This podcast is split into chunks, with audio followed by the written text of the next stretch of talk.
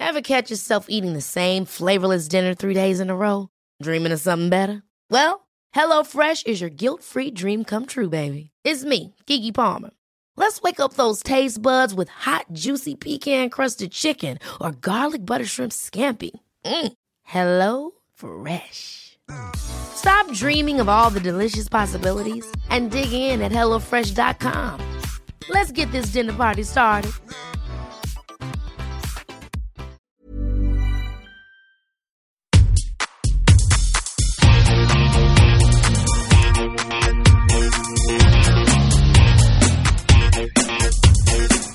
Hola, soy Cristina Mitre, periodista y autora del blog de Beauty Mail. Bienvenidos a mi podcast, donde todas las semanas charlaré con los mejores expertos de la cosmética, la nutrición, el fitness y el bienestar, para que te sientas bien y te veas mejor.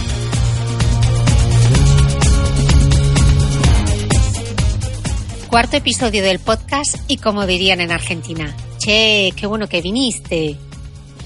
Hoy charla de esas de darle al rewind en bucle con la psicóloga Marta Redondo, profesora de la Facultad de Psicología de la Universidad Camilo José Cela y quien además dirige el área de salud del Instituto de Psicología de Emociones y Salud IPES en Madrid. Marta es como mi Rupert, te necesito. Una experta quien me ayuda a entender y procesar una severa crisis de estrés y ansiedad que sufrí hace dos años una llamada de atención de mi cuerpo y de mi mente, que me hizo parar y replantearme por dónde querían causar mi energía. Sí, a veces es atómica. Escuchadlo hasta el final porque viene con bonus track. Además, estoy segura de que os vais a pasar todo el episodio pensando en alto. ¡Ah! Si es que esa soy yo. Pero al terminar, ya os visualizo sonriendo y estoy segura de que os va a invadir una sensación de relax. Podéis repetirlo tantas veces como queráis, pero no hagáis trampa yendo directamente al final, porque entonces no funciona. Luego me lo contáis dejándome un comentario en el blog o directamente en mi perfil de Instagram, donde podéis encontrarme como The Beauty Mail.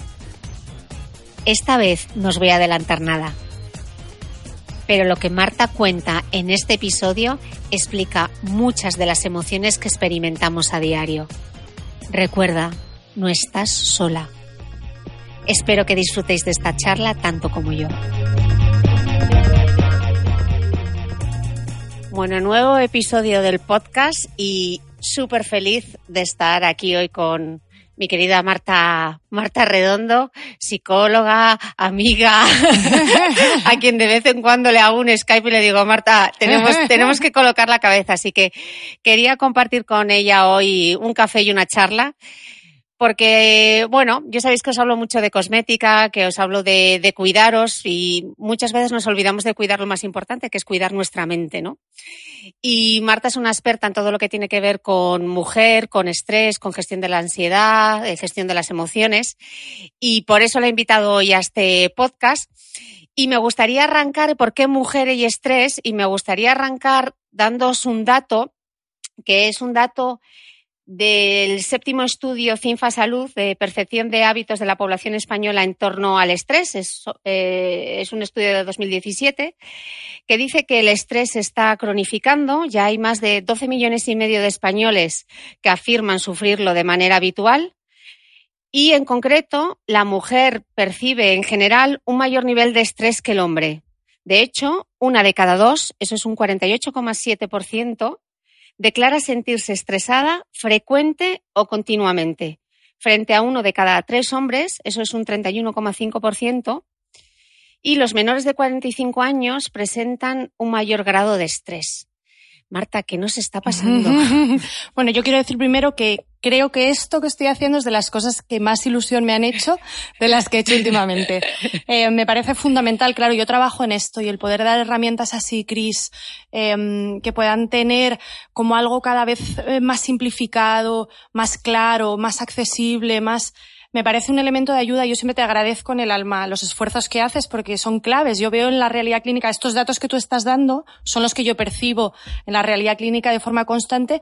Por eso nos hemos parado a hacer workshops específicos en la mujer, justo porque estábamos viendo que el estrés es algo con lo que llevamos trabajando décadas, que teníamos súper claro que, que cada vez va aumentando, que es motivo de baja laboral, eh, ahora mismo el segundo motivo de baja laboral, los problemas de ansiedad y depresión asociados al estrés, etcétera.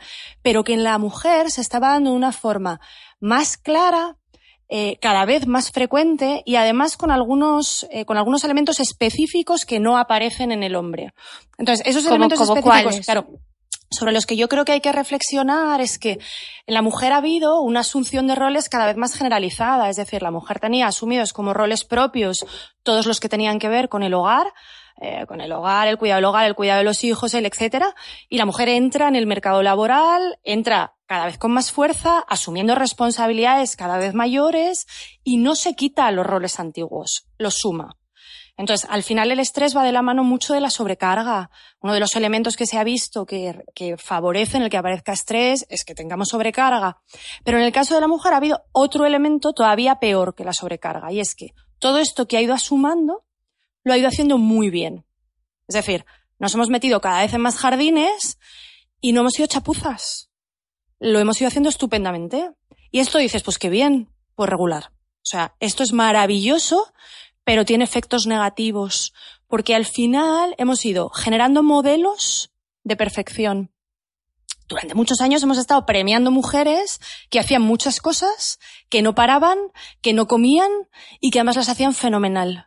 Entonces, eh, movimientos como el de las malas madres, por ejemplo, ha sido una bendición en medio de esto. Gente que nos diga, mira que no, que no lo hacemos perfecto y que menos mal que no lo hacemos perfecto porque no queremos hacerlo perfecto.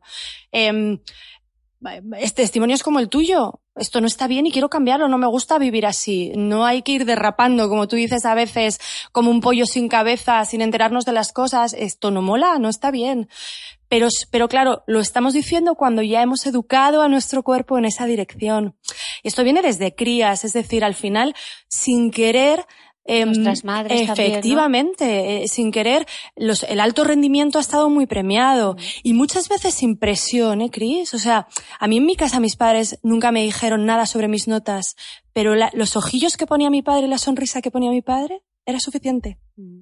Eh, para mí era muchísimo más, o sea, un elemento de mucha más presión el estar a la altura de eso y no decepcionar, em, que que me hubieran dicho, tienes que, no hacía falta. Entonces, al final hemos sido premiadas Em, y ese refuerzo mm, nos ha ido educando y nos engancha a esa necesidad de perfección, esa necesidad de no decepcionar, a esa necesidad de hacerlo todo. Y como lo íbamos haciendo muy bien. Sobre todo, una de las cosas que, yo sí que, querría insistir es en el tema de los roles, ¿no? Una de las diferencias quizá con las generaciones anteriores es que nuestras madres nos querían independientes. Yo siempre recuerdo que mi madre decía, tú independiente, tú tu dinero. Y eso está, está fenomenal porque nos ha hecho independientes, pero claro, luego la realidad dentro de casa no ha cambiado. Entonces hemos ido asumiendo ese rol de responsabilidad fuera del hogar, pero al mismo tiempo también asumiendo todo lo que había dentro, porque la conciliación ya sabemos que las estadísticas prueban. Es ciencia ficción, es ciencia ficción todavía. Además, la realidad es que es verdad que cada vez tienes más, más familias en las que él hace equipo, pero todavía es equipo logístico. Es decir, tú dime lo que tengo que hacer, que yo voy y lo hago. Pero la sobrecarga mental es decir, ¿dónde está el bañador? ¿Quién tiene cumpleaños? ¿Quién tiene no sé qué? Que al final eso desgasta muchísimo más que coger el coche y llevar a alguien. Es nuestra, todavía es nuestra. Pero fíjate, una cosa con respecto a los roles, que me parece súper interesante y que empiezan a apuntar los estudios. Y que en el fondo es una buena noticia, porque nosotros no queremos quitarnos roles. O sea, a lo mejor. Eh, la idea es un poco que podamos seguir creciendo y haciendo las cosas que nos apetece y seguir haciendo muchas cosas. Entonces, lo que van mostrando algunos estudios es que lo que nos estresa más o, un elemento que, que permitiría amortiguar ese estrés es cuidar mucho la satisfacción en cada uno de esos roles. Y eso va muy de la mano de la autoexigencia. Entonces, eso es una buena noticia, porque no quiere decir que tengamos que dejar de tener hijos o que quitarnos cosas de trabajo o no estar en muchos sitios o no crecer laboralmente. No. La idea es que lo que tenemos que hacer es trabajar toda esta toda esta eh, lista enorme de, de obligaciones que tenemos El en la cabeza, que, ¿no? el tengo que, los deberías. O sea, al final, fruto de esa educación, eh, fruto de esa historia nuestra en la que nos han reforzado tanto el éxito, etcétera, eh, y de los modelos que hemos tenido not- entre nosotras, ¿no? Al Mm. final, lo que hemos ido premiando entre nosotras también, etcétera, pues nos hemos llenado una lista de deberías que están ahí, ¿no? Ti, ti, ti, que no nos damos cuenta muchas veces, pero que nos están hablando explícitamente. Si te parece, voy a contar como dos, tres Sí. deberías Ok.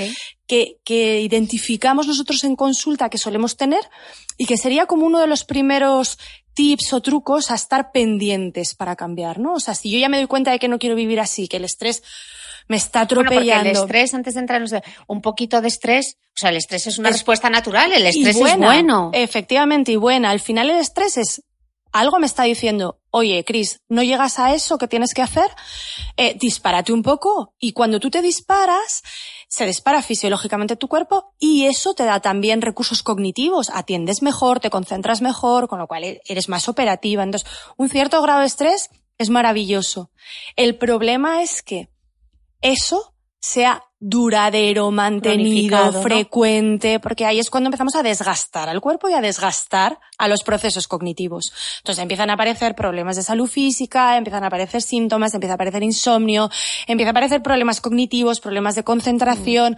Ahí es cuando hay que estar atento, ¿no? Sí, y aquí hay un punto que a, a mí me gustaría hacer, sobre todo porque como yo lo he sufrido y lo he contado muchas veces en mi blog, esto no quiere decir esa sensación de estrés que tú tengas ansiedad. O sea, tú puedes vivirlo con la mayor de las satisfacciones, con alegría, incluso con ilusión, como era mi caso.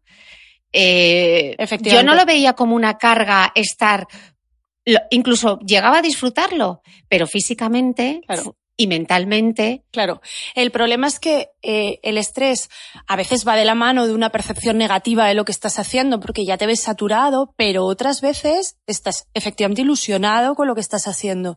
Te apetece, te gusta lo que estás haciendo, por lo menos en un inicio. Pero el problema es que como tenemos estos deberías detrás, Mm. que en los que nos vamos a parar ahora, pues sin querer, eh, lo que hacemos, lo hacemos con una sobrecarga de más. Si yo me meto en más actividad y además lo hago con una sobrecarga de más, porque tengo que llegar a todo, porque lo tengo que hacer perfecto, aquello que me gusta, que me ilusiona, que me apetece hacer, pero lo tengo que hacer todo perfecto, pues estoy metiendo una sobrecarga que al final mi cuerpo no acaba, resisti- acaba no resistiendo. O sea que estos no deberías de los que vamos a hablar ahora son como señales, ¿no?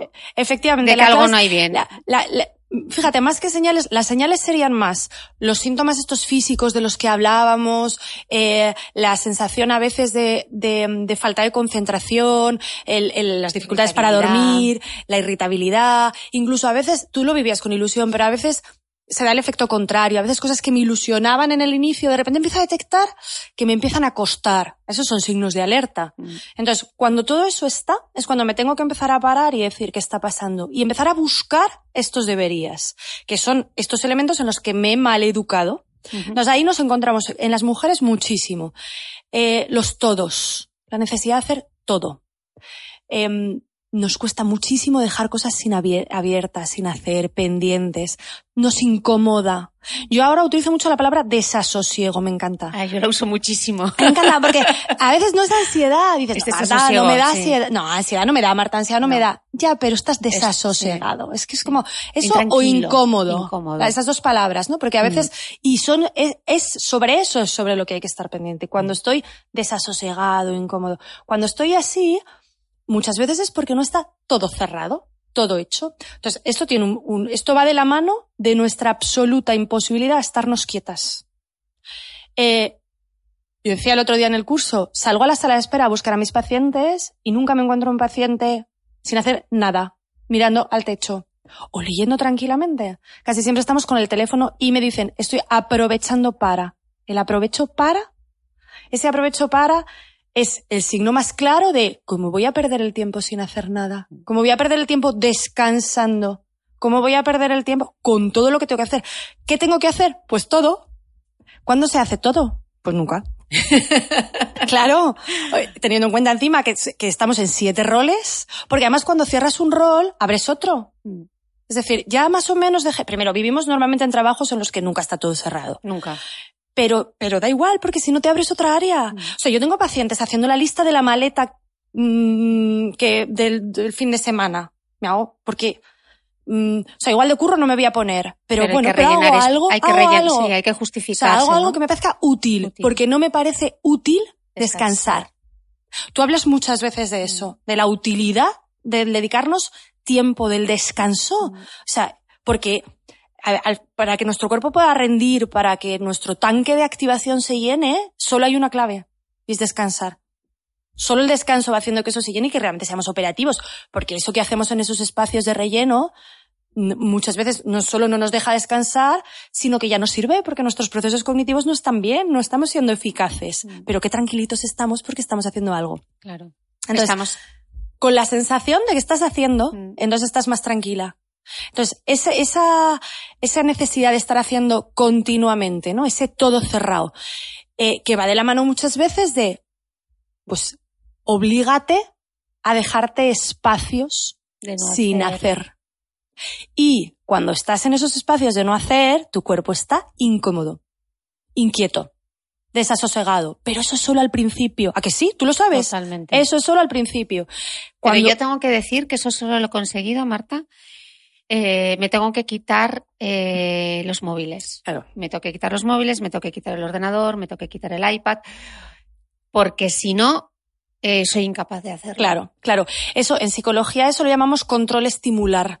Esto es como cuando una persona, como cuando trabajamos en adicciones, como cuando un heroinómano está al principio desenganchándose de algo, pues una de las cosas que sugerimos es que no vaya a los sitios donde consumía, que no vaya, que se ayude con el entorno. Con el entorno. Pues esto es lo mismo. Al final, el, el, el teléfono, el iPad, etcétera, bueno, son elementos estupendos para millones de cosas que nos han permitido millones de, cosas, pero que los usamos muchas veces para tener sensación de que todo está atado, de que todo está controlado. Antes nos íbamos de trabajar a las 7 o las 8, igual te ibas con tres marrones abiertos. Y te ibas desasosegado. Pero, ¿cuánto te duraba ese desasosiego? 30 segundos, porque sabías que hasta la mañana siguiente a las 8 de la mañana no podías hacer nada y así estábamos educados. Ahora te vas con ese desasosiego y has aprendido a utilizar el teléfono o el iPad para creer que alivias ese desasosiego o para aliviarlo a corto plazo.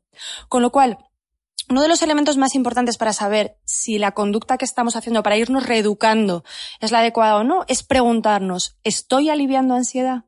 O sea, realmente esto que estoy haciendo, porque tampoco tenemos que decir, no se puede contestar un mail de trabajo a las 10 de la noche. ¿Por qué? A lo mejor hay en un momento en el que yo decido, porque tengo motivos concretos, específicos y claros, que eso quiero hacerlo. Pero es que el problema es que la mayor parte de las veces el motivo es que me quedo mucho más tranquila porque eso se queda cerrado. O otro de los elementos que van muy en nuestra educación, uno es el todo mm. y otro es el, la necesidad de estar a la altura de lo que el otro espera. Hemos sido tan reforzadas, a veces solo con esa mirada y esa sonrisa, pero hemos sido tan reforzadas que sin querer eh, mm, pues estamos muy necesitadas de estar a la altura de lo que los otros esperan. Sí, y ahora yo creo que además se multiplica por mil con redes sociales como Instagram, ¿no? Con el premio del like. Totalmente. Bueno, ahora estamos viendo, por ejemplo, en población adolescente el, impacto que tiene el que reciban likes o no para su sensación, para su percepción de autoestima, para eso es brutal. Poner tanto el poder en algo externo nos está haciendo inseguros o les está haciendo inseguros, les está haciendo tambalear la autoestima, ¿no? Es brutal y eso en los, adultos se da también, ¿no? tan acentuado porque tenemos la personalidad más conformada, pero se está dando. Entonces, al final, esa necesidad de la aprobación externa muchas veces está detrás de nuestra conducta. Con lo cual, el preguntarnos dos cosas. Uno, ¿estoy aliviando ansiedad con esto que estoy haciendo? O tengo motivos y objetivos míos, no de estar a la altura del otro, no de lo que el otro espera, sino cuáles son mis objetivos, mis porqués y mis cómo para tener eso como elemento de apoyo. Eso es fundamental. Si, solo estoy aliviando ansiedad, en la contestación de ese mail, en el dar respuesta a eso, en el, si solamente lo estoy haciendo para aliviar ansiedad, entonces me estoy equivocando. Entonces ahí es donde tengo que pararme, decirme, no, estoy reeducando a mi cuerpo, no quiero ir por aquí. A corto plazo, quedarme incómoda con esa sensación de ansiedad, porque me voy a quedar incómoda. Pero yo digo muchas veces, esto es como cuando estás haciendo callo con una fractura o como cuando te haces una herida. Cuando te haces una herida, la cicatrización escuece, pincha, pero tú no te estás pendiente de eso, te molesta un poco, pero como sabes que es algo que está siendo terapéutico, pues incluso lo vives como algo bueno que bien esto se está curando. Pues así hay que tomarse un poco eso, ¿no? Yo me quedo incómoda con mi ansiedad, pero me digo a mí misma, me estoy haciendo enorme. Me estoy haciendo enorme porque, claro, esta necesidad de estar aliviando ansiedad continuamente, eh, otro de los tips, y, y va al hilo de esto, es el ya. Hemos dicho todo, que me hace no estarme quieta, pues párate, eh, decide cuándo quieres pararte y cuándo mm, lo estás haciendo para aliviar ansiedad. La otra es el ya. O sea, todo tiene que estar ya. Em, eh, estoy escribiendo un mail, me entra otro mail, tengo la necesidad de ver ese mail. No, es que así ya sé. Así lo que estás haciendo es dividir tu atención. Ya no estás operativa con lo que estabas y ya estás. Entonces, al final, ¿pero por qué? Pues si es un fuego inmediato. Em, y eso nos obliga a no saber priorizar. Sí, luego eh, es otra que lo hablamos muchas veces, ¿no? Esta constante eh, que nos hace tanto daño. No es que las mujeres somos multitarea. Claro, ¿no? No, somos, No. no somos fotocopiadoras. Claro, O sea, efectivamente. yo abogo por la monotarea. Totalmente. To- Centrarte. Totalmente, no es verdad. No es verdad. uno de los grandes mitos, eso, y que los hombres no tienen atención dividida. Bueno, para lo que quieren, igual que nosotros. O sea, no hay estudios, eso, eso es mentira. Y lo de la multitarea no es verdad. Esa, eh, es en lo que nos hemos educado a nosotras mismas y es lo que hace que no nos enteremos de lo que estamos haciendo. Justo lo que hay que entrenar es lo contrario. Es decir, esto no es ya. Yo decido si es ya. A lo mejor hay algo que me entra y yo tengo motivos. Volvemos a lo mismo. Estoy aliviando ansiedad o tengo motivos específicos para entrar en eso que me acaba de entrar. Porque normalmente entro para aliviar ansiedad. Entro, lo miro, ya te- siento que me he quedado tranquila y vuelvo a lo que estaba. O empiezo a intentar hacer las dos cosas a la vez, porque realmente creo que es operativo, no, porque creo que me voy a quedar más tranquila. Pero eso nos hace no priorizar, es lo que te digo. A veces estás con tus hijos. ¿Cuál es tu prioridad? Mis hijos. Pero la realidad es que estás con tus hijos, te entra un fuego de estos y lo atiendes para aliviar ansiedad. Con lo cual, el responder a tu ansiedad te está haciendo no priorizar. Estás con tu pareja, lo mismo, te entra un fuego, dejas a tu pareja. ¿Cuál es tu prioridad? Mi pareja. ¿Porras? Luego en tu conducta estás aliviando ansiedad. Y claro, ver además que no priorizamos como nos gusta, no nos hace sentir bien, porque empezamos a ver algo de nosotras mismas que no nos gusta. Yo no quiero ser esa. O sea, yo si, si mis prioridades las tengo claras, ¿por qué estoy haciendo esto?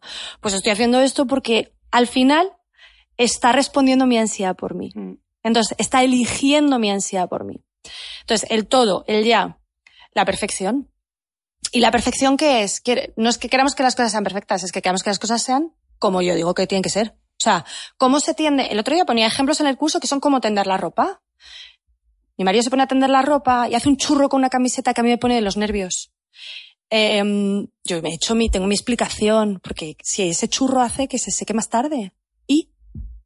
¿No compensa que tiendan la ropa y yo pueda estar descansando si se va a secar hora y media más tarde? El problema es que me molesta ese churro. Mm. Algo tan pequeño como que me está molestando ese churro de camiseta y me está poniendo los nervios hace que diga, mira, déjalo. Déjalo. Y nos pasamos el día diciendo, mira, déjalo, ya lo hago yo. Y esto lo hacemos en casa, en el trabajo, en... Entonces, al final, la, eso sí que no es ansiedad, eso es solo incomodidad. Pero la incomodidad que me está generando el que las cosas no se hagan como yo quiero, hace que las haga, que haga yo muchas más de las que podría hacer. Mm. Entonces, de nuevo la pregunta, ¿lo estoy haciendo porque realmente tengan motivos para hacerlo o para aliviar la ansiedad que me está generando el que esto se haga de otra manera? O sea, estarnos continuamente preguntándonos, porque el perfeccionismo va de la mano del yo, o sea, todo ya perfecto y yo. Claro, si tiene que ser perfecto, pues solo lo puedo hacer yo, porque el máster en tender la ropa lo hice yo, él no lo hizo. Entonces, eh, eso, eso es lo que nos está sobrecargando también. Tenemos muchos roles, pero luego nos sobrecargamos nosotras muchas veces porque no delegamos, porque no hacen las cosas como las hacemos nosotras y, no cómo somos capaces de tolerarlo. ¿Y cómo haces para tolerarlo? Entonces, la clave es, estas cuatro cosas vemos que lo que nos hacen es no elegir nosotras, que elija por nosotras la ansiedad. Esto es súper importante porque la autoestima es como una pirámide y en la base de la autoestima está la palabra elegir. Cuando no estamos eligiendo nosotras, la autoestima se tambalea. Entonces, cuando, ¿qué puede elegir por nosotras? Puede elegir por nosotras estas cuatro cosas, o sea, la ansiedad, o pueden elegir por nosotras eh, la idea de lo que el otro espera, o sea, estar más pendientes de lo que el otro espera. Eh, sí, cumplir las expectativas del otro, ¿no? Y entonces ya no lo estoy eligiendo yo. tampoco. Mm. Entonces, muy importante, primero, eso. ¿Qué quiero yo? ¿Por qué lo quiero y cómo lo quiero? Para tener un punto de apoyo, eso es súper importante. Eh, la clave es esa, ¿estoy aliviando ansiedad o tengo yo mis motivos propios, específicos, concretos? ¿Cuáles son? Y además me los cuento. Porque a veces perdemos perspectiva, ¿eh? O sea, me ilusiono con algo, lo tengo claro y de repente me dan un, un me empujan, me, me critican, hay una crítica y pierdo perspectiva. Y tengo que volver a decir, a ver, ¿qué quiero yo? ¿Por qué quiero esto y cómo lo quiero? O no me salen las cosas como esperaba, o no me salen exactamente y me tambaleo. No. Mi punto de apoyo es qué quiero yo, por qué lo quiero y cómo lo quiero.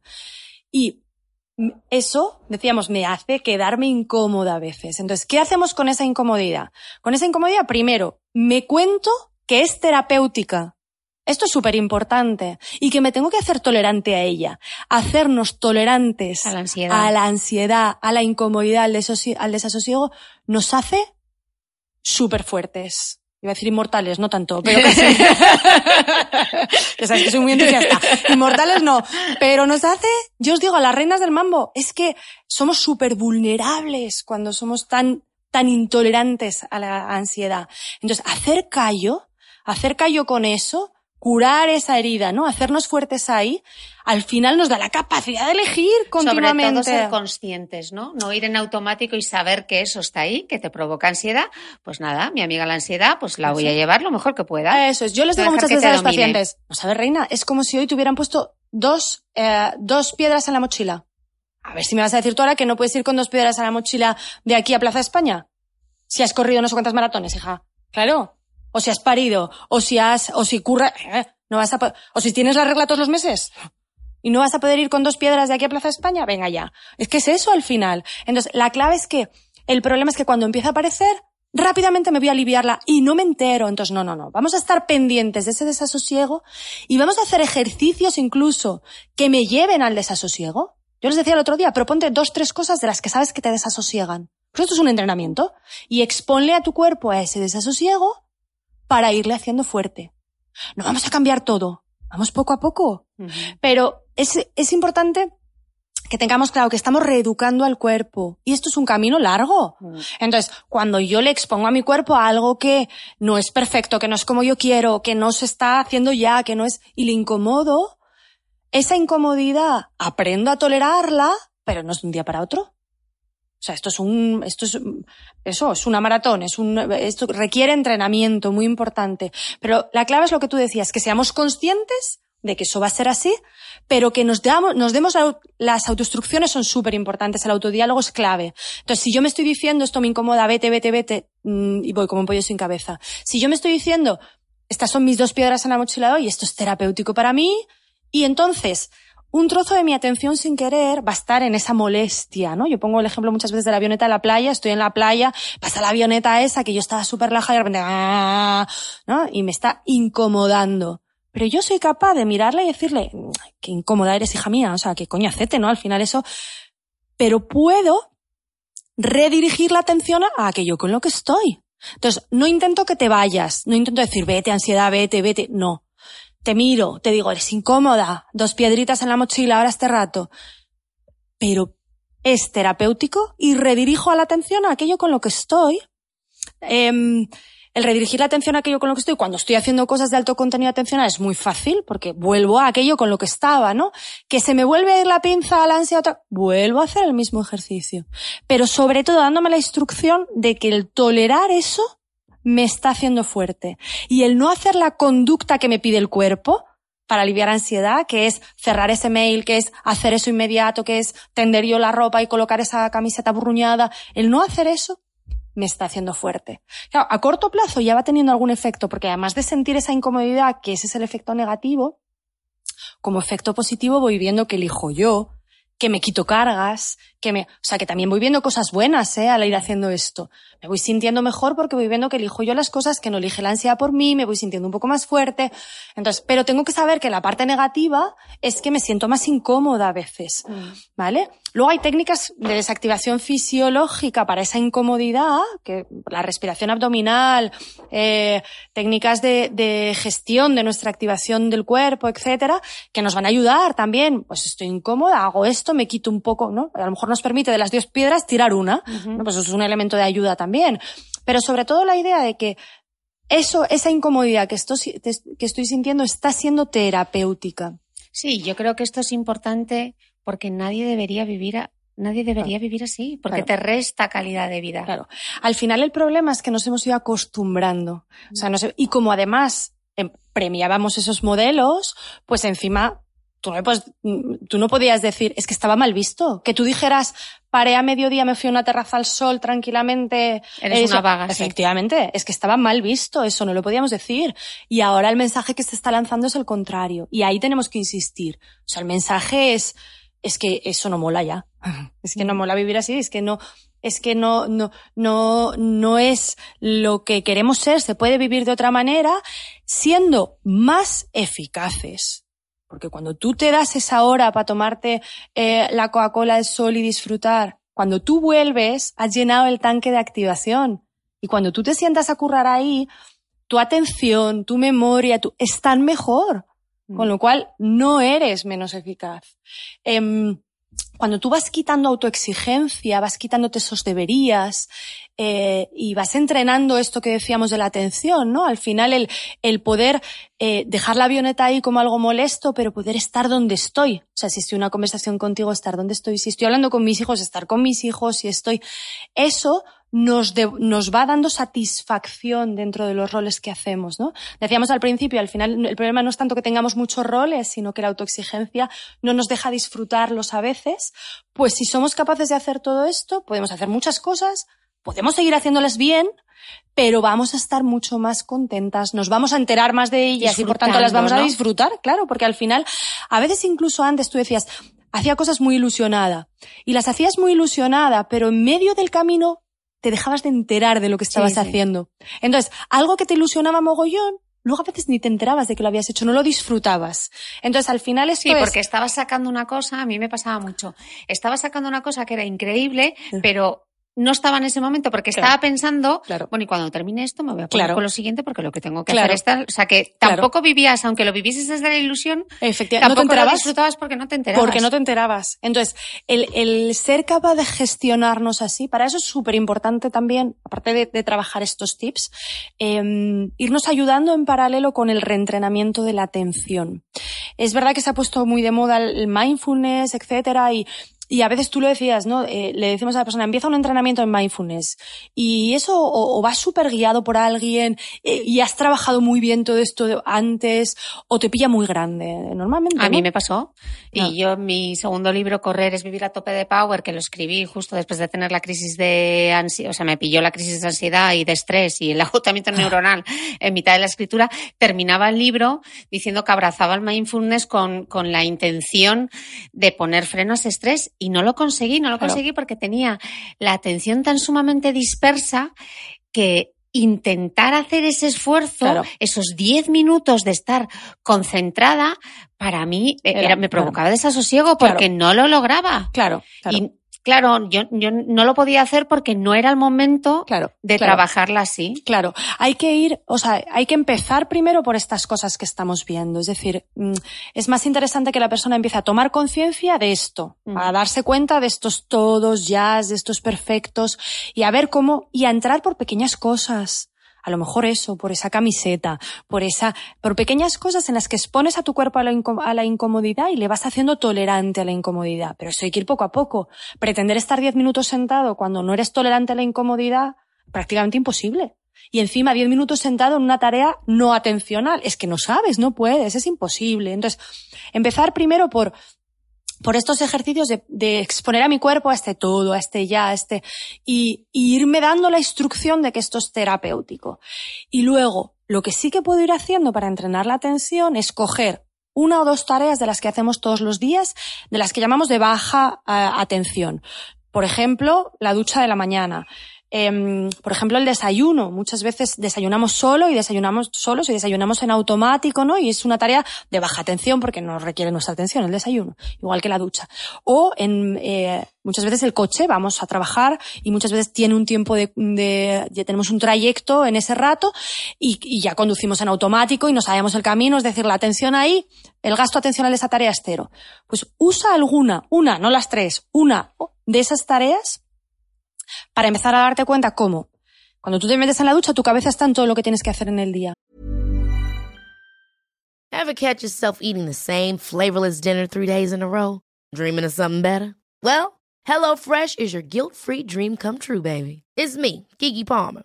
Let's wake up those taste buds with hot, juicy pecan-crusted chicken or garlic butter shrimp scampi. Mm. Hello Fresh.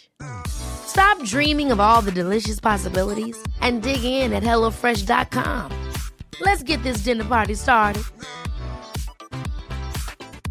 Want to teach your kids financial literacy, but not sure where to start? Greenlight can help. With Greenlight, parents can keep an eye on kids' spending and saving, while kids and teens use a card of their own to build money confidence. As a parent, you can send instant money transfers, set up chores, automate allowance, and more. It's a convenient way to run your household, customized to your family's needs, and the easy way to raise financially smart kids. Get started with Greenlight today and get your first month free at greenlight.com/acast. Yo te voy a proponer una. Yo te voy a proponer que, os insisto mucho con este tema, desmaquillaros por la noche, limpina y fresquina. Perfecto. Claro, ese, ese momento. Las texturas, los ese, olores. perfecto. Dedicarte ese ratito a ti, sentir tu piel. Ese, claro. Que son cinco minutos. Eso es, eso es. Eh, yo, hemos hablado muchas veces de, de, de, lo relacionado que está el, el autocuidado, Autocuidado. Con, con, con la calidad muchas veces, eh, con la calidad de vida, por supuesto, eh, y, con, y con el entrenamiento en atención, por tanto, en emoción, en autoestima. Es que va muy de la mano muchas veces. Entonces, el aprovechar para coger esos momentos en los que ahí además se dan dos cosas, Cris. Es el pararme sobre mí misma y cuidarme, eso ya tiene un efecto porque eso no, no, no, no, no lo solemos hacer. Y luego, como es algo que hacemos todos los días, sobre todo las que te seguimos a ti, porque si no te tenemos a ti aquí tu imagen de demonio diciendo, ¿no? Entonces, como es algo que hacemos todos los días, tiene que ser una tarea que hagas todos los días, pero muchas veces la gente que está haciendo limpina y fresquina, ¿qué está haciendo, Cris? Se está desmaquillando y ¿dónde tiene la cabeza? En otra cosa. En otra cosa. Entonces, usa ese rato para reentrenar atención. ¿Cómo se reentrena atención? Cinco sentidos. Lo que tú decías. Que estoy oliendo, que estoy sintiendo, que en este tipo de tareas, por ejemplo, este, eh, eh, la parte de la misma ducha, cuando te lavas el y la pelo. ducha son muchos elementos sensoriales. Olor, texturas, em, eh, si lo hago, por ejemplo, en el coche, puedo buscar más elementos visuales. Los cambios de luz, como el color de las hojas en cada momento del año. El, es decir, enseñarle a mi cuerpo a estar en el ahora. Eso es un entrenamiento. De alguna manera eso es el mindfulness, pero vamos a hacerlo con las tareas cotidianas para ir entrenando al cuerpo. La clave es que nuestro cuerpo ha aprendido a estar por delante para qué? Para aliviar ansiedad. ¿Por qué? Porque estoy yo dando vueltas a lo que tengo delante, porque tengo sensación de que así lo controlo y me quedo más tranquilo. Por Mm. eso lo hacemos. Entonces, reentrenar la atención es, es eso, es un proceso de entrenamiento, con lo cual usar una o dos tareas de estas para reenseñarle a mi cuerpo a atender a las cosas de ahora, luego nos va a ayudar para la tarea de la avioneta, es decir, cuando estoy exponiendo a mi cuerpo a la incomodidad y está por un lado mirando la ansiedad y por otro lado le redirijo aquello con lo que estoy, si tengo la atención un poquito más entrenada, pues me cuesta menos redirigirlo a aquello con lo que estoy. Estábamos hablando antes y hay, hay una cosa que no hemos mencionado y que tú y yo ya hemos hablado mucho, las mujeres y, y lo que nos gusta rumiar el pensamiento, Sí, esa lavadora mental. Nos eh, dejábamos eso, nos dejábamos eh, eso. hemos y eso dejado es la eso madre del cordero. y esa es la madre del cordero, porque a quién no le pasa que engancha un pensamiento y le da la vuelta y te pones en situación y lo que le voy a decir y lo que le voy a contar y lo Claro. que y estás ahí con ese Claro. centrifugado. Claro, claro.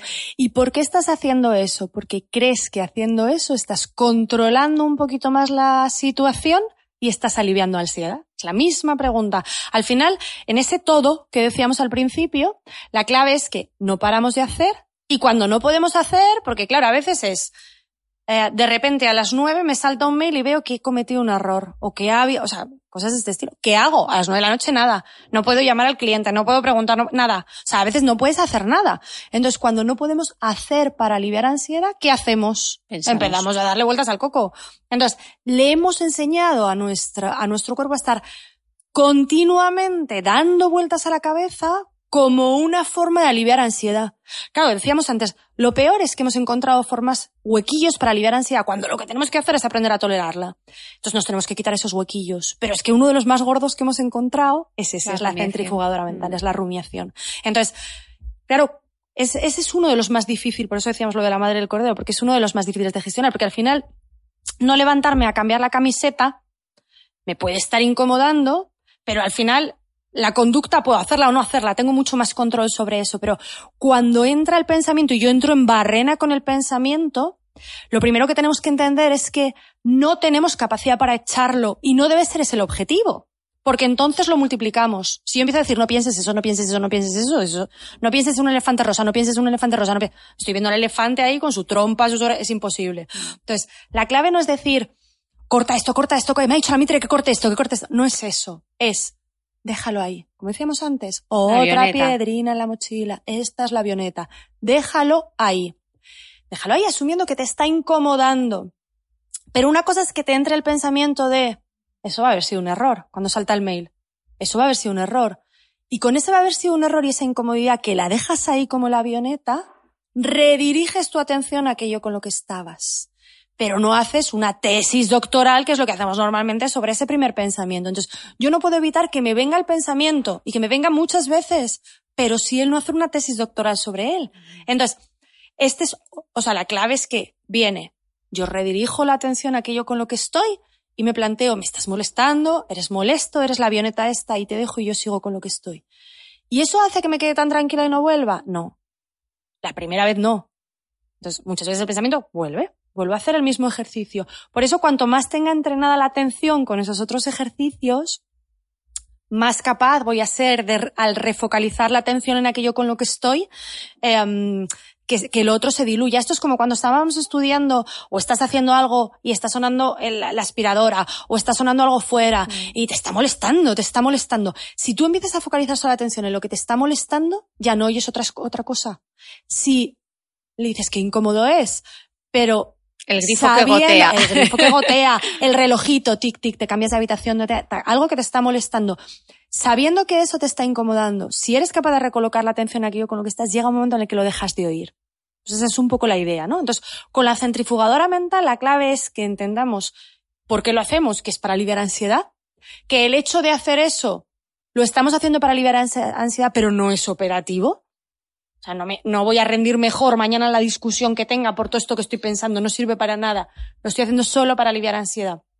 Mucho más interesante que descanse para mañana estar más despierto y más ágil en la discusión, que, que esté dando vueltas, que entonces no descanso. Entonces no me está sirviendo para nada, solo para aliviar ansiedad.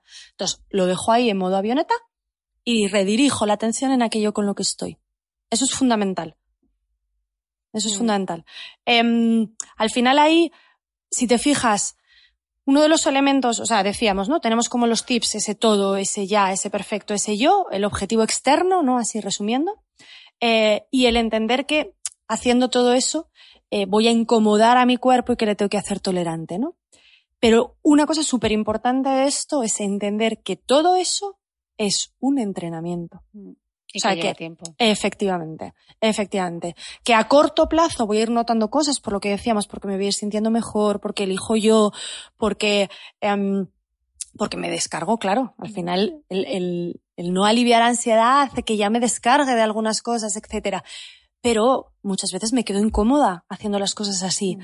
Entonces, eso es súper importante que lo entendamos porque si alguien no lo tiene muy presente cuando lo empieza a hacer, dice, uy, esto no me funciona, yo me quedo fatal, esto si no se me quita la ansiedad, yo me quedo fatal, mm. esto, no, esto que me han contado no, no, no es verdad, no funciona. Mm. Entonces es súper importante que entendamos qué va a pasar en nuestro cuerpo. Que nuestro cuerpo se va a quedar incómodo a corto plazo porque le estamos reeducando, ¿no? Entonces esto es como cuando tenemos mal automatizada la pisada corriendo, cuando tenemos esto te dicen cómo hay que hacerlo y ya lo corriges al día siguiente. No. Te dicen cómo hay que hacerlo y entonces tú cada vez que sales a correr estás pendiente de eso y si lo haces muchísimas veces acabas automatizando la forma buena de hacer las cosas, ¿no? Sí, yo y además con esta conversación, eh, sobre todo quiero insistir en que la gente no tenga miedo a verbalizarlo, ¿no? Pues que muchas veces nos da mucha vergüenza, porque yo recuerdo, ¿no? Cuando, cuando tuve la crisis de ansiedad, me sentí súper culpable. Fue el, porque tenía la sensación de que había fallado, no sé a quién, pero había fallado. deberías. Claro, porque no lo había logrado, porque no lo había conseguido, porque yo creía que yo no daba el perfil de, de, Superwoman, de superwoman o como yo que me había inventado el hashtag a tope de power no iba a ser capaz de llegar a todo y hacerlo bien. Entonces que no tengamos miedo a demostrar que somos vulnerables y a verbalizarlo y que esto no es estar loco y que mm, hay que pedir ayuda. En las, estadísticas estas comenzaba al principio con el estudio de Cinfa Salud de la percepción de, de, de los hábitos de la población española en torno al estrés y hay un dato que a mí es que me ha chocado mucho y es que dice que para combatir el estrés solo un 4,4% busca ayuda. Ayuda, sí. Todavía. Eh, ¿Por qué está tan estigmatizado? todavía. Yo creo que eh, soy optimista en este sentido. Llevo muchos años trabajando en el contexto clínico y sí que voy viendo em, que va habiendo cambios, ¿no? O sea, que es verdad que las personas poco a poco van teniendo más capacidad para hablar, van teniendo más. O sea, en los últimos años se ha dado mucho y se ha dado mucho gracias a. Yo me falta bailarte cada vez que, que mm, tú hablas de lo que te ha pasado a ti, eh, lo normalizas, lo cuentas, porque al final que personas que tienen impacto en otras sean capaces de dar esos testimonios, eh, yo muchas veces digo, no sé si tomas conciencia del peso que tiene. Supongo que sí, pero yo aún así te lo digo porque es, es fundamental, ¿no? Eh, eso es educacional también, ¿eh? Esto de cara a nuestros hijos es fundamental que les eduquemos en, en, lo importante que es aprender a frustrarse, en no focalizar en los resultados, sino en los procesos, o sea, esto que nos ha pasado a nosotros, de esa sonrisilla de mi padre y esa, eso, hay que focalizarla en en el proceso, en lo que hizo, en cómo lo hizo, en si era lo que quería hacer, en si estaba contento con, con lo que hizo. Y el resultado, pues se le dice, ah, pues bien, o bueno, era lo esperable, o, pero no entrar, o sea, eso es súper importante. Em, y educar en la vulnerabilidad. A veces eh, hay pacientes que me dicen, es que mi hijo no me puede ver así nerviosa, no me puede ver llorando, pero ¿cómo que no? Tu hijo te tiene que ver vulnerable y le tienes que explicar cómo gestionas esa vulnerabilidad te tiene que ver nerviosa, angustiada, te tiene que ver llorando, te tiene que ver sobrepasada. Y tú le explicas, esta es una reacción natural y ante esta reacción lo que hay que hacer es esto, esto y esto. Eso es fundamental, igual que entre nosotros. Entonces, aún así, fíjate, el dato es aplastante. Yo no conocía ese dato. 4,4% solo pide ayuda. Es aplastante, es aplastante. Em, y la realidad es que nos hemos, ahí, se, ahí pasa una cosa y es que entendemos que se vive así todavía y nos hemos acostumbrado a lo que hablábamos al principio. No solo nos hemos acostumbrado, sino que lo, sino que lo hemos premiado. Entonces, ¿cómo me voy a parar a pedir ayuda? Y luego, si la idea era esa, si la idea era la de Superwoman, al final lo que tú decías, esto es un fracaso. Todavía la ansiedad se vive como un elemento de debilidad. Mm. Eh, cuando este es uno de los grandes errores, al final la persona fuerte es la persona que es capaz. la más fuerte de todas es la que es vulnerable y lo muestra. O sea, hay que estar muy seguro de uno mismo y ahí con la autoestima muy colocada para ser capaz de hacer explícita y mostrar a la gente mi vulnerabilidad, ¿no?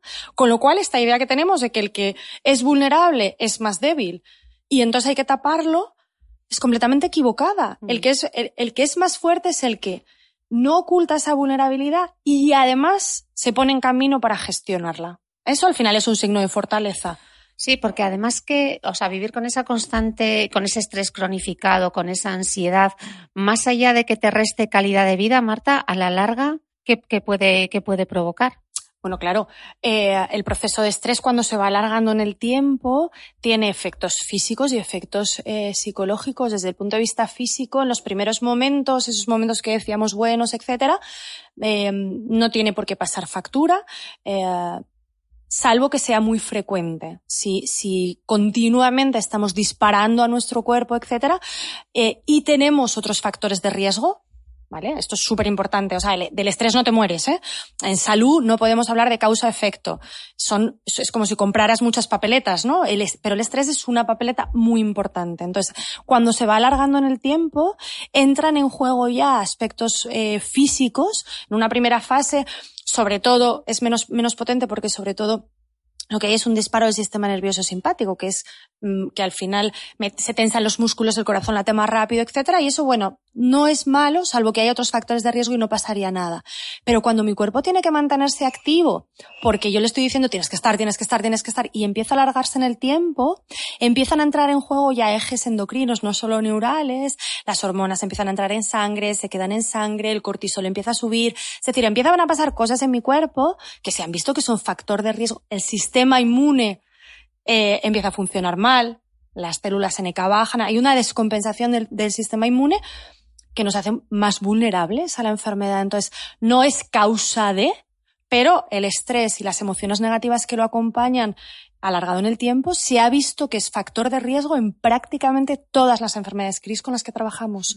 En cardio, en dolor crónico, en oncología, eh, en enfermedades respiratorias. Prácticamente todas las enfermedades eh, que tocamos, cuando nos ponemos a investigar, vemos que el estrés funciona como un factor de riesgo más. Ojo, como un factor de riesgo más, ¿eh? Que aquí Mm. luego a veces salen titulares, ¿no? El estrés, le mató el estrés, o le- no, por favor, o sea, Sí. quiero decir, es un factor de riesgo más, pero bueno, es un factor de riesgo, con lo cual, em, eh, eh, tenemos que tener claro que estamos comprando papeletas hacia eso. Y luego, si ya tenemos alguna de esas enfermedades, lo que supone el estrés es un peor curso de la enfermedad. O sea, es un factor de riesgo para que aparezca y supone un peor curso de la propia enfermedad. Eso, enfermedades físicas, también aparecen enfermedades psicológicas, problemas de insomnio, trastornos sexuales, trastornos de ansiedad, em, depresiones, trastornos del estado de ánimo. Es decir, que aparecen enfermedades físicas eh, y enfermedades mentales, aparecen las dos. Con lo cual, al final, eh, ya no es solo tengo una peor calidad de vida, eh, es que es- eh, estoy comprando papeletas eh, para, para tenerla todavía peor, Mm. claro, para acercarme a la presencia de algunas enfermedades. Y en todo esto la tecnología, lo que se conoce ya como tecnostrés, Sí, ahí la clave era un poco lo que decíamos antes, es sobre todo ver si lo estás usando para aliviar ansiedad. O sea, aquí la clave es decir, que todos nos quitemos los teléfonos, los iPads y no sé qué. Hombre, no, qué tontería, pero si no es eso, ¿no? No es eso. es cada uno, ¿no? efectivamente, yo el otro día en el grupo les decía, yo no conozco la realidad de cada una de vosotras con respecto a eso. Con lo cual, yo en la diapo tengo puesto como prohib- eh, prohibido teléfono, desconéctate para, y luego desde, vamos a ver, no, no es eso, ¿no? La idea es cada una sabéis cómo lo usáis. Eh, haz un análisis de cómo lo estás usando para ver cuándo lo estás usando para aliviar ansiedad. Y si lo estás usando con mucha frecuencia para aliviar ansiedad, pues entonces ayúdate. Mm, ¿Cómo? Pues como hacías tú. Sí, Yo- para mí era un gatillo. O sea, Ah, claro. me ponían el disparadero. Efectivamente. Entonces, si eso es así, pues yo hay algunos pacientes que cuando esa es la relación con eso, sí les digo, mira, separa dos teléfonos, uno de trabajo y otro personal, apaga el, pers- el de trabajo, entonces cuando llegas a casa, o sea, ayúdate, Mm. ayúdate. Sí, crear lo que decías antes, ¿no? Ese- crear ese ambiente. Claro, ese control estimular, control, o sea, al final, eh, ese no podemos hacer regla estándar, por lo que te digo, porque eh, cada uno lo vivimos de una manera distinta. En general, en general, aunque cada uno lo vivamos de una manera distinta, el, el- la idea de sepárate del teléfono cuando estés haciendo otras cosas, esa yo creo que es buena para todos. todos. O sea, al final, porque al final nos acostumbramos a estar por la noche viendo una serie que nos encanta. No, si estoy viendo Instagram a la vez, ya, pero sí, porque si estás viendo Instagram no estás viendo la serie, no te estás enterando ya en ninguna de las dos cosas. Entonces, eh, esa idea, eh, aunque no lo estés utilizando ahí para aliviar ansiedad, de alguna manera le estás maleducando a tu cuerpo en la Atención. multitarea, Mm. en la doble atención. Y no estás disfrutando ninguna de las dos cosas porque no te estás enterando bien. Entonces, la idea un poco de, de cuando estoy en una cosa, estoy en una y, y suelto el teléfono mm, es importante. Y cuando veamos que soltar el teléfono nos incomoda mucho, es que estamos mal con eso. Entonces hay que soltarlo más porque, y hacer callo. Porque quiere decir que estamos demasiado enganchados a eso. Entonces, eh, acostumbrarnos a, y si hay algo importante, pues si yo no te digo que lo apagues, pero lo dejas a la entrada Separado. de tu casa, separado de ti, lejos, encendido, porque si hay algo importante sonará. Si no nos llama ya nadie. Mm. Solo cuando hay cosas importantes. Entonces la realidad es que tú alejas tu teléfono y, y no suena, hasta el día siguiente nunca suena. Mm. Entonces, pero al no tenerlo cerca, es capaz de estar en las tareas con las que estás. Entonces, no hay, eh, en el iPad hay mucha gente que ve series, que, que mm, eh, si- no es malo, o sea, no nos lo tenemos que quitar, sino nos ha dado cosas maravillosas. Eh, la clave es Gestionar. gestionarlo, aprender a gestionarlo, educarnos a nosotros mismos. Y ahí no autoengañarnos, es que nos contamos unas pelis, igual que yo me cuento la peli de que mi marido tiende mal, y que entonces, porque claro, como somos muy listas, si es que en el fondo encima, como somos muy listas, nos damos un argumento perfecto para justificar lo que estamos haciendo. Entonces, no, no te busques huecos a ti misma. Ten claro si estás aliviando ansiedad y ayúdate. Porque si vamos a buscarnos huecos, lo encontramos siempre, ¿eh? O sea, siempre encontramos la justificación de por qué estamos haciendo las cosas así. Y, y con, la, con el teléfono y con todo, pues igual, ¿no? Entonces, si tú ahí ves que hay hueco, mm, ayúdate a ti misma. No lo, no lo uses. no lo uses. Mm. Yo quiero aprovechar eh, esta conversación hoy con Marta para que nos proponga un ejercicio. aunque yo estoy intentando volver al mindfulness, hay una cosa que sí, bueno, es parte del mindfulness, no os voy a descubrir nada nuevo, es el tema de las respiraciones. A mí respirar sobre todo porque como voy siempre con ese acelere, hablo tan rápido, estoy en 50 cosas a la vez, de repente es como, Cris, párate y respira. Y lo curioso es que ahora tengo como, vuelvo a mi infancia, cuando yo estaba en quinto de GB, perdón que me voy a poner abuela cebolleta, teníamos una profesora, quien haya ido a las Ursulinas de Gijón igual se acuerda, teníamos una profesora que se llamaba Lourdes, que era una monja, y Lourdes la monja eh, nos hacía hacer una cosa que yo decía, pues, ¿por qué nos hace hacer esto? Y era respirar en clase. Nos, nos ponía Era una visionaria. Era una visionaria, Lourdes. Nos ponía encima de la mesa eh, por grupos eh, y nos hacía hacer respiración abdominal. que decía, me dejas loca. Te lo juro, Marta. Y ahora, a mis 40, digo, joder, Lourdes, era una visionaria. Claro, yo en quinta de GB decía, pero ¿por qué esta señora nos hace ponernos aquí en la mesa y encima te observaban todos tus compañeros, ver cómo elevabas el estómago, cómo cogías aire? Oye, Lourdes la visionaria. Pero bueno, brutal. Totalmente. que nos hacía clases de respiración, yo no sé dónde lo habría aprendido. Lourdes. y le había parecido maravilloso a Lourdes. Le había parecido maravilloso. El mejor regalo para los niños para que estuviésemos tranquilos. Oye, pues yo hoy quiero recuperar aquella técnica de Lourdes que nos enseñó en quinto de GB. Entonces, bueno, igual estáis escuchando este podcast en el metro, eh, en el trabajo, yendo de camino al trabajo, eh, mientras estáis haciendo la cena, no sé en qué momento os pillamos, así que os voy a dejar un minutito para que busquéis el hueco o luego más tarde volvéis a escuchar este podcast porque le quiero pedir a Marta que nos dirija una respiración abdominal para que empecemos a practicarla nosotras en casa, en un ratito que tengamos, o mira, os planteo, por ejemplo, que os pongáis una mascarilla. Ah, perfecto. os, tumbéis, os tumbéis en la cama, os regaléis cinco minutitos, que vamos a hacer una respiración guiada por Marta. Solo una cosa. La respiración es estupendo hacerla tumbada para entrenarla. Pero lo maravilloso de la respiración es que una vez que la tienes entrenada, la, puedes hacer en el metro, la puedes hacer mientras vas en el coche. Pues este podcast volveréis a escucharlo porque vais a estar trabajando la atención plena, como os ha dicho Marta, con todos esos trucos y esta respiración abdominal guiada. Mira, túmbate, coloca una mano sobre el pecho y coloca una mano sobre el abdomen. La idea es que empieces a percibir que la mano del abdomen es la que más se mueve y la mano del pecho se mueve muchísimo menos. Es importante que empieces soltando el aire. Cuando soltamos el aire es cuando más se relajan nuestros músculos. Empieza soltando el aire y al soltar el aire tienes que notar que la mano del abdomen se mete hacia adentro. El abdomen es como un globo y al quitarlo el aire se mete hacia adentro. Cuando hayas soltado todo, tomas aire despacio y ves como la mano del abdomen se va inflando, inflando, inflando y haces una pausa. Haces una pausa para enlentecer un poco la respiración y vuelves a soltar el aire. Ayuda a la relajación el ir dirigiendo tu atención a los distintos músculos del cuerpo. Cuando sueltes el aire, Haz un recorrido por los músculos y mira cómo se van soltando. Sueltas el aire y lo vuelves a coger. Al cogerlo se infla la mano, acuérdate, se infla la mano. Haces la pausa y lo vuelves a soltar, buscando cómo al soltar el aire se va yendo tu tensión y se va yendo la tensión que acompañaba cada uno de los músculos junto con el aire. Repite esto dos minutos, tres minutos. Cuando hayas terminado, explora cada músculo de tu cuerpo y toma conciencia de que están mucho más relajados que al principio. Mucho más relajados que al principio.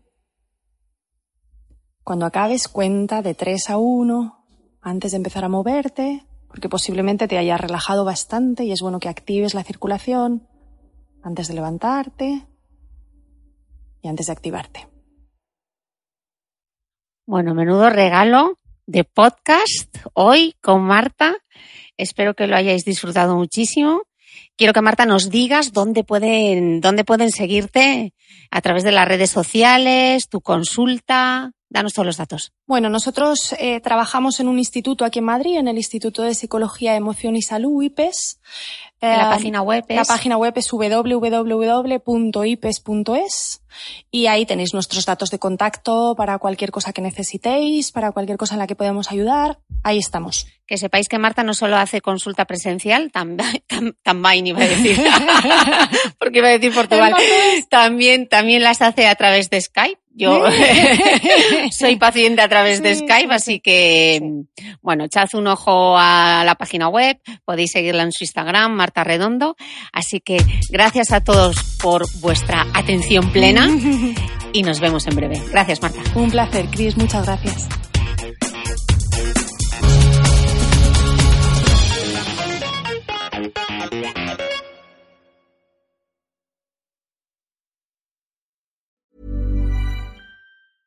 Ever catch yourself eating the same flavorless dinner three days in a row? Dreaming of something better? Well, HelloFresh is your guilt-free dream come true, baby. It's me, Kiki Palmer. Let's wake up those taste buds with hot, juicy pecan-crusted chicken or garlic butter shrimp scampi. Mm. Hello Fresh. Stop dreaming of all the delicious possibilities and dig in at HelloFresh.com. Let's get this dinner party started.